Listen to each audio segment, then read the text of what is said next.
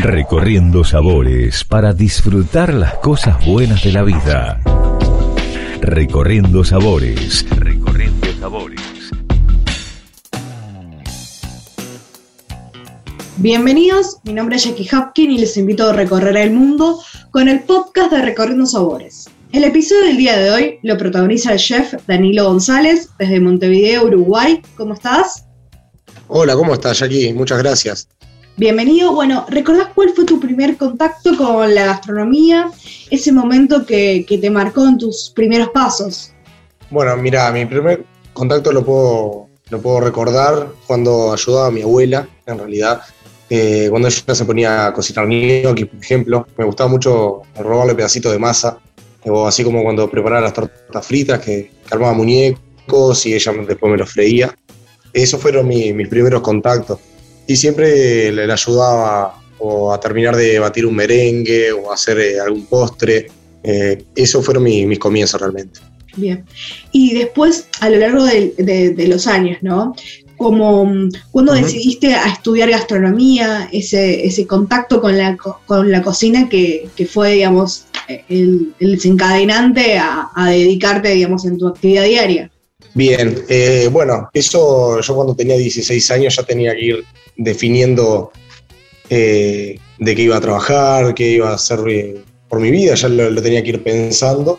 Y yo siempre quise tener mi, emprendimiento propio. Entonces, bueno, en ese momento no estaba 100% convencido de si iba a hacer la cocina o no.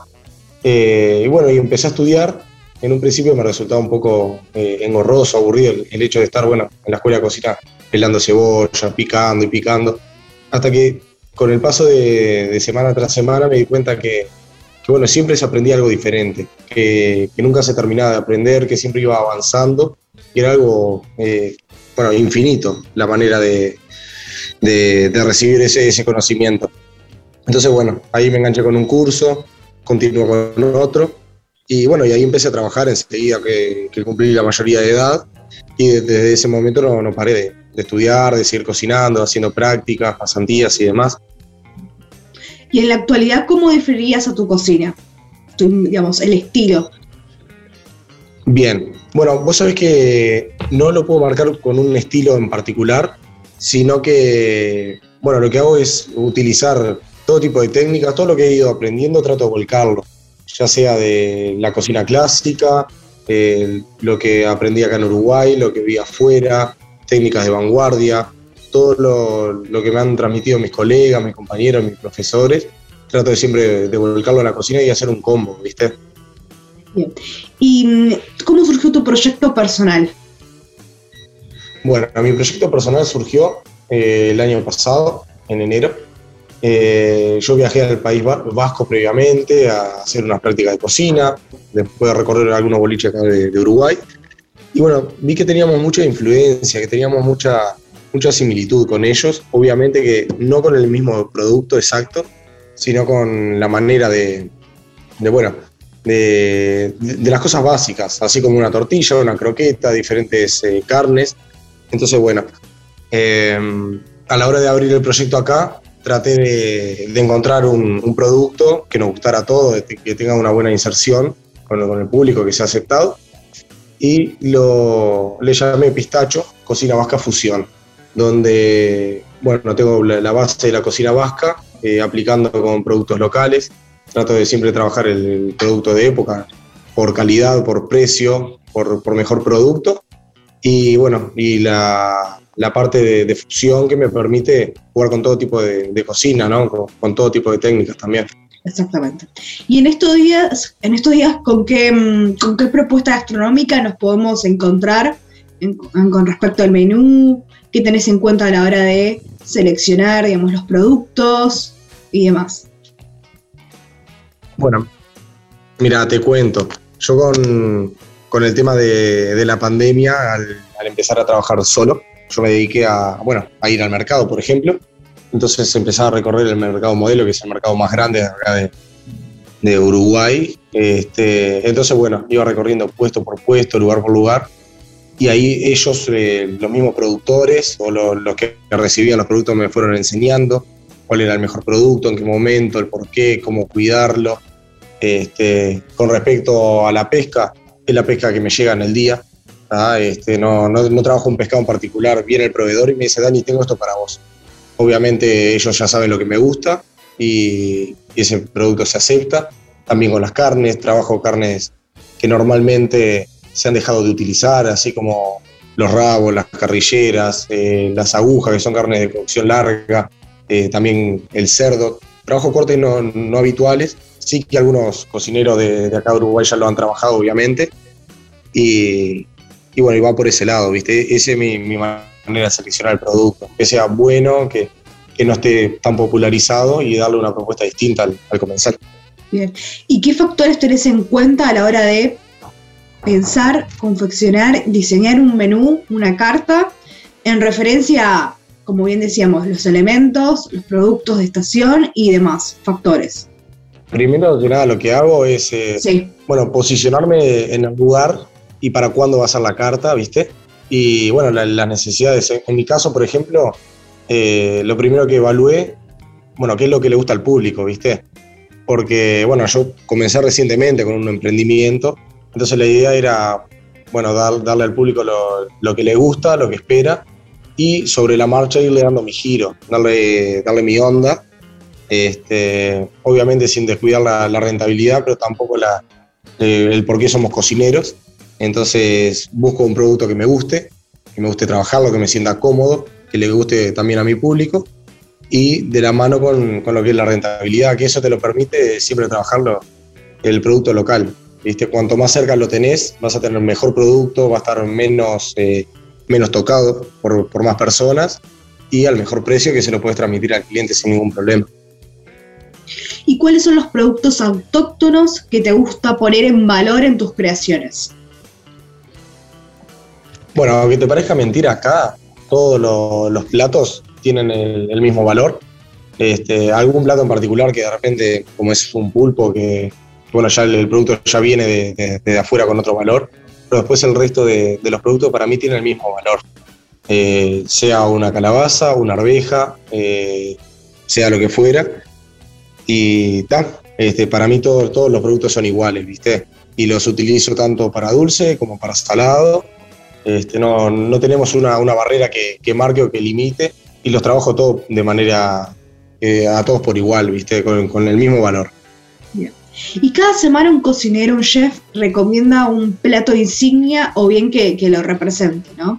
¿Qué recomendarías a la audiencia para que realicen sus casas? ¿Para que realicen la casa? Sí. Bueno, mira, acá tengo varias opciones. Una que puedo sugerir, por ejemplo, es la pesca. Es un producto que lo tenemos acá en la costa tenemos en el puertito de buceo un montón de, pescadores que nos pueden proveer de muy buen producto. Y yo básicamente lo que hago es hacerlo con, con sofritos, ¿viste? Un sofrito con ajo, cebolla, pimentón, tomate. Previamente este, tener esa, esa base. Y lo que hago el pescado es pocharlo en ese sofrito con aceite de oliva, un toquecito de vinagre, para finalizarlo un poco de ralladura de cítrico, también el jugo, con una arvejitas marinada con perejil. Y ahí ya tenemos un plato muy rico. La guarnición puede ser esta misma salsa acompañada con algunas papitas que previamente las servís y la, la vas cociendo, la vas terminando en esta salsa y queda un cocido de pescado increíble. Bien. Y si pasamos hoy a tu cocina, ¿qué elementos no pueden faltar en tu espacio físico? Eh, elementos, vos decís. Eh, Productos, insumos, eh, herramientas digamos, de, de, trabajo en el sentido de utensilios, ¿no? Ok. Bueno, mira, utensilios, hoy te puedo decir, este, la Thermomix, la amo. Es una máquina que, es mi compañera. Y en cuanto a, a producto, por ejemplo, lo que siempre el verde, ¿viste? Ya sea un perejil picado, un aceite de clorofila, el cibulet, que lo amo, que bueno, mi, mi mentor me, enseñó esa escuela, ¿viste? El, toque fresco, el toque verde para mí siempre tiene que estar. Este, te aporta esa frescura al plato, te aporta ese sabor. Este, levanta, lo realza. Exactamente. Y bueno, va, va por ahí, ¿viste? El fresco tiene que estar. Y si no tengo verde, el limón, la ralladura, el cítrico, el jugo, este, tiene que estar. ¿Cómo te definirías como chef en, la cuestión de em, el día a día, no? Mira, eh, no tengo una línea, realmente. Sí soy una persona que mi personalidad es, eh, bueno, ser un poco estricto. Respeto muchísimo la, gastronomía, es fundamental para mí. Este, lo respeto mucho, quiero este oficio. Y trabajando, por ejemplo, para, para otro tipo de emprendimiento, para otra persona, llevando a cabo una cocina, eh, soy demasiado exigente y llevo una línea la cual no me, ha costado mucho aceptar los grises, es blanco o negro. Hoy en día la, la pandemia me hizo ver las cosas de otra manera, este, de que bueno, tengo que aceptar algunos matices y hoy priorizo mucho bueno, que haya una, una buena dinámica con la gente, priorizo que estemos todos a gusto, que estemos contentos, que eso fue algo que me costó mucho eh, entenderlo este, cuando, qué bueno, fueron las escuelas que tuve de gastronomía, de escuela de cocineros franceses, bueno, cuando viajé a Europa, que en, España y en el País Vasco, que era, era otro tipo de, exigencia, y hoy en día estoy tratando de encontrar un equilibrio entre el producto final que sea excelente y la buena onda, la buena dinámica con, con el personal y el grupo humano también, ¿no? que es fundamental. ¿Y qué similitudes o diferencias encontrás entre la cocina vasca y la cocina actual que haces ahora eh, funcione en tu restaurante. Y en la hora del trabajo, ¿no? También, en la cocina, digamos, en, la cocina propiamente dicho. Bueno, mira, a la hora de trabajar, allá nosotros teníamos un régimen de, horarios y, un estándar de, tareas pautado que iba cambiando cada 15 minutos. Cada 15 minutos teníamos una tarea y tenía que estar cumplida perfectamente eh, y no, no, había, no había margen de error. Hoy acá, obviamente, estamos en Uruguay y yo trabajo solamente con dos personas, que con mi madre y con mi mano derecha, Pablo. Este, y bueno, y allá en el restaurante en el que estaba era un tres estrellas Michelin y éramos 30 cocineros. Entonces, imagínate, hay una diferencia muy grande. Claro. Eh, entonces, bueno, acá tengo que tener otra flexibilidad incluso conmigo mismo de, tener ese, ese margen de error porque eh, si no, no lo podría llevar a cabo hoy en día. Eh, Pero te sirvió las herramientas y la experiencia de, un restaurante de tres estrellas Michelin. Bueno, yo de tres estrellas también me fui a una estrella, hice una pasantía en uno y en otro, para entender la diferencia de lo que estaban creciendo, lo que querían subir y de lo que yo, ya estaban arriba y querían mantener ese estatus, ¿viste? Exactamente. Y hoy en día, ¿cómo ves al consumidor local en Uruguay y específicamente en Montevideo, ¿no? Comparado a años anteriores y actualmente, ahora después del COVID y demás. Bueno, mira, años anteriores, te puedo decir, hablando bastante cerca, eh, calcularle dos o tres años atrás, bueno, ni hablar cuando recién arranqué la cocina, pero dos o tres años atrás, el público estaba muy limitado y de hecho fue lo, por el motivo por el cual tuve que, salir también de, acá de Uruguay para, encontrar gente que, quisiera ver otro tipo de, valor en, la comida que, no lo veía solamente como, como comida, sino como buscando una experiencia. Y la gente fue cambiando. Yo creo que por los medios de televisión también, por la cultura que está adquiriendo. Y hoy en día está mucho más abierta. De hecho, acá en Pistacho lo que intento siempre es, bueno, el público uruguayo en general, ¿no? Es bastante básico a la hora de, de elegir. Siempre preferimos la carne y la papa, la milanesa con fritas, el chivito. Entonces, lo que estoy tratando de hacer eh, junto con otros colegas es educar, pero de una manera sana. Eh, que bueno, si esa es tu preferencia, la carne y la papa, eh, dártelo con otra versión, hacerle algún giro a cada plato. Y soy bastante atrevido en el sentido de que si vos venís y te sentás acá y me decís, mira, yo no tengo alergias a nada, pero no me gusta el pescado, yo te voy a traer un pescado a la mesa y no te lo voy a cobrar, pero te voy a dar la chance de que lo pruebes, que pruebes mi versión y que vos me digas, bueno, mira, lo que no me gusta es esto por tal motivo. Y acá lo que pasa, aunque no lo creas, siempre que viene un comensal y me dice, no me gusta este producto, lo termina comiendo, le termina gustando y le encuentra la vuelta para llevarse una experiencia diferente, ¿viste? Entonces, hoy me pasa que no sé si es porque lo estoy generando acá adentro o que la gente también se está abriendo a, a conocer y, a probar cosas diferentes. ¿Cuál es tu vínculo con la sustentabilidad, sostenibilidad y las nuevas tecnologías eh, y cómo lo aplicas en la cocina diaria. Y bueno, yo como te digo, trabajo con, eh, con los productos del día a día, de lo que hay de temporada, y bueno, con, con, la, con los conocimientos que, adquirí, este, ya sea en bueno, cómo trabajar los productos o con qué maquinaria o con qué tecnología, este, trato de darle la vueltita. Desde usar un sifón, que es algo que de repente la gente lo asocia con, sí, con la vanguardia y más, eh, preparo un mousse de dulce de leche, de repente con una máquina como la Thermomix eh, preparo diferentes aceites para montar emulsiones, eh, para generar texturas sedosas y cremosas, para los purés, para la salsa, por ejemplo, el termocirculador, que es como si fuera el zoom de calentar agua, este, que lo que hace es mantener una temperatura constante y cocinamos al vacío. entonces, puedes comer una carne, sí, pero con una técnica moderna y conservando diferentes conservando todas sus propiedades y generando una textura y un sabor diferente también. Por último, ¿querés recordar dónde te podemos encontrar exactamente?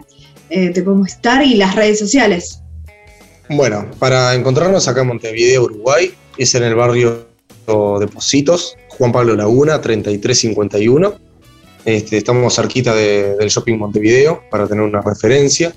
Y en las redes sociales, eh, Pistacho Fusión, eh, pistacho se escribe con la TX, este, típico vasco. Y bueno, y ahí van a ver un poco de, si quieren incursionar un poquito más en, bueno, en nuestros comienzos, nuestra historia, a dónde apuntamos, cuál es nuestra visión. Se van a ver los platos eh, en las fotos y, y bueno, y esperarlos acá siempre. Te agradezco la comunicación, Danilo González, y te esperamos en Buenos Aires. Y fue un placer que hayas sido parte de un episodio de Recorriendo Sabores. Bueno, Jackie, el placer es mío y muchísimas gracias por, la oportunidad. Ojalá nos podamos ver pronto y bueno, en algún momento eh, me gustaría cruzar y conocerte personalmente y que vos puedas venir a, probar esto, que no sea solamente por, este, por la radio, sino que lo puedas experimentar tú mismo. Eh, así va a ser. Así que bueno, un placer y nos, nos estamos viendo. Hasta la próxima y salud. Muchísimas gracias. Abrazo, chao, chao.